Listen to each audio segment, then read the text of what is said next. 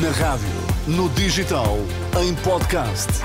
Música para sentir, informação para decidir.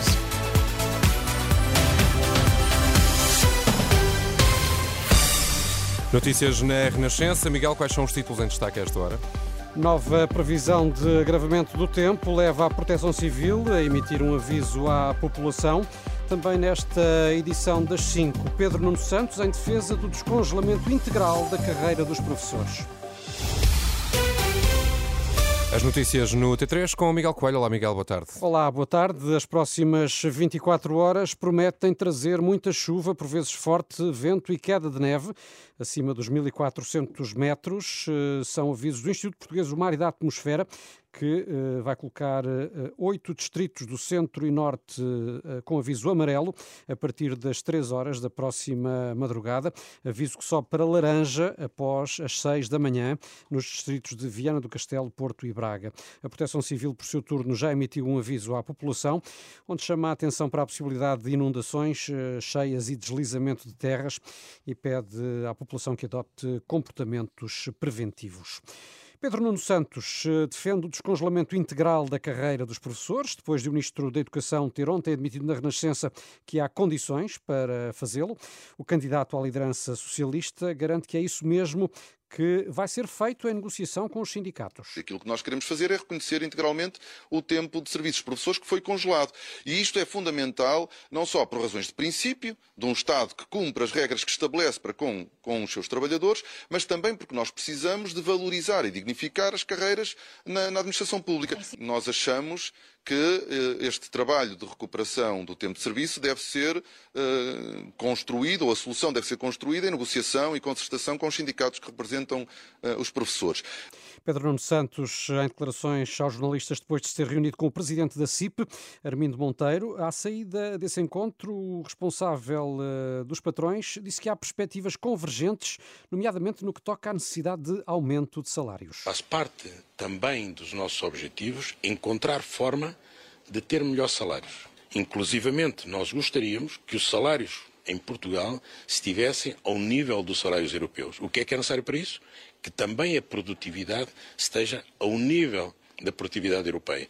E nós estamos disponíveis para um verdadeiro desafio que faça crescer salários e faça crescer produtividade. Agora, naturalmente, não pode ser apenas uma das coisas.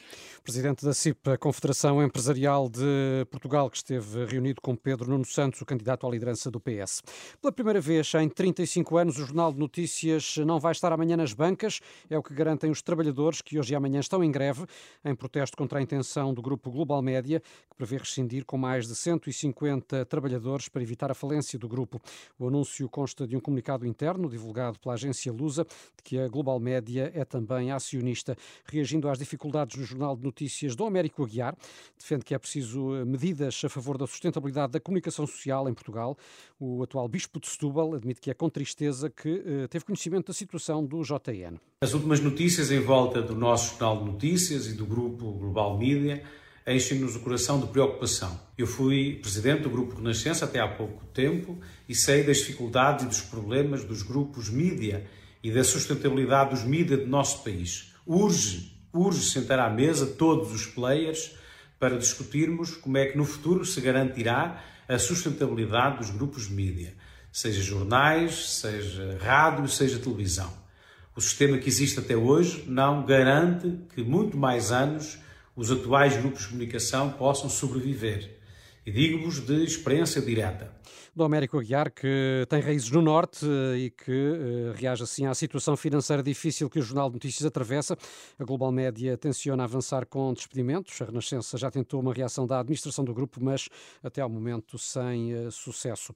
Portugal defende sanções contra Israel. A proposta vai ser apresentada aos parceiros europeus pelo Ministro dos Negócios Estrangeiros, João Gomes Cravinho, que já que ouvimos esta tarde, defende que é uma medida necessária contra os colonos israelitas na Cisjordânia para evitar que o conflito alastre na região. E Miguel, no caso das gêmeas brasileiras, continuam a ser mais as perguntas do que as respostas, essa é a verdade. A Renascença ouviu, entretanto, a opinião do antigo diretor nacional da Judiciária, Santos Cabral. José Santos Cabral, juiz jubilado, que foi de resto conselheiro do Supremo Tribunal de Justiça, admite que este caso das gêmeas, que foram tratadas em Santa Maria, eh, pode eh, ter havido responsabilidade ética e política, mas pode não se chegar a concluir pela existência de responsabilidade criminal.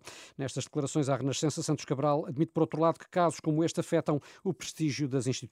Eu penso que este é um caso em que convém fazer a separação entre aquilo que é a responsabilidade criminal e aquilo que é a responsabilidade política. Há casos em que nós nunca conseguiremos apurar efetivamente se existe um crime ou quais são os contornos que esse crime assume. Mas, de qualquer maneira, temos logo elementos ou indícios que nos fazem chegar à conclusão de que pode haver e que há uma responsabilidade de natureza ética ou uma responsabilidade de natureza política. Portanto, não é propriamente aqui um caso de responsabilidade criminal, concluído. É um caso de responsabilidade política e um caso... Mas quando há um caso de responsabilidade política e que envolve o nome do Presidente, é grave. Vamos lá ver. É importante neste momento que, que o prestígio das instituições seja preservado. Qualquer coisa que belisque esse prestígio é, é sempre mau, é sempre mau para todos nós porque nós temos de ter eh, enfim, dirigentes, temos de ter lideranças em que acreditemos. Eh, e acreditamos que realmente se conduzem de forma mais adequada e mais correta. Quando existe a menor mancha que toque, eh, é mau para todos nós. O inquérito foi aberto pela Procuradoria-Geral da República contra desconhecidos. Agora que já houve uma conferência de imprensa do Presidente da República, eh, que se confirmou, ele próprio confirmou a troca de e-mails eh, do seu filho, eh, o Dr. Nuno, com a Presidência da República, depois também contactos com o hospital, o envio do processo para a Presidência do Conselho de Ministros. Faz sentido que este inquérito seja ainda contra incertos ou contra desconhecidos?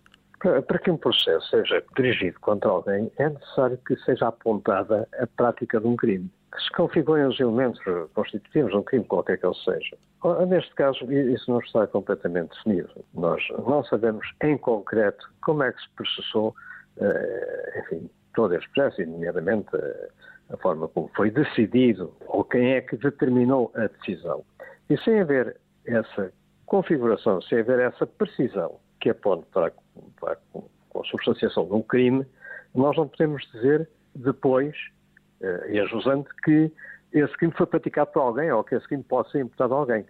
Previamente, isto concluindo, para que exista um inquérito que é dirigido contra alguém, é necessário que se mostre primeiro que existiu um crime. E é isso que está aqui em causa neste caso concreto.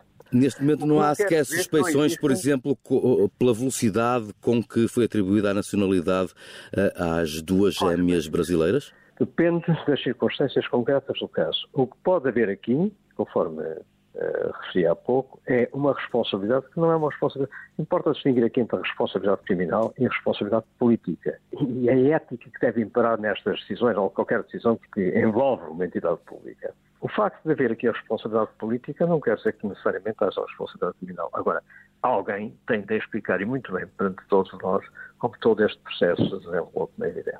Santos Cabral, antigo diretor nacional da Judiciária, ex-conselheiro do Supremo Tribunal, ouvido esta tarde pelo jornalista Pedro Mesquita. E a fechar a edição das 5, a notícia de que a revista Time já nomeou a pessoa do ano. A escolha recaiu em Taylor Swift, num ano em que a cantora norte-americana bateu uma série de recordes de vendas, de prémios e de uh, bilheteira.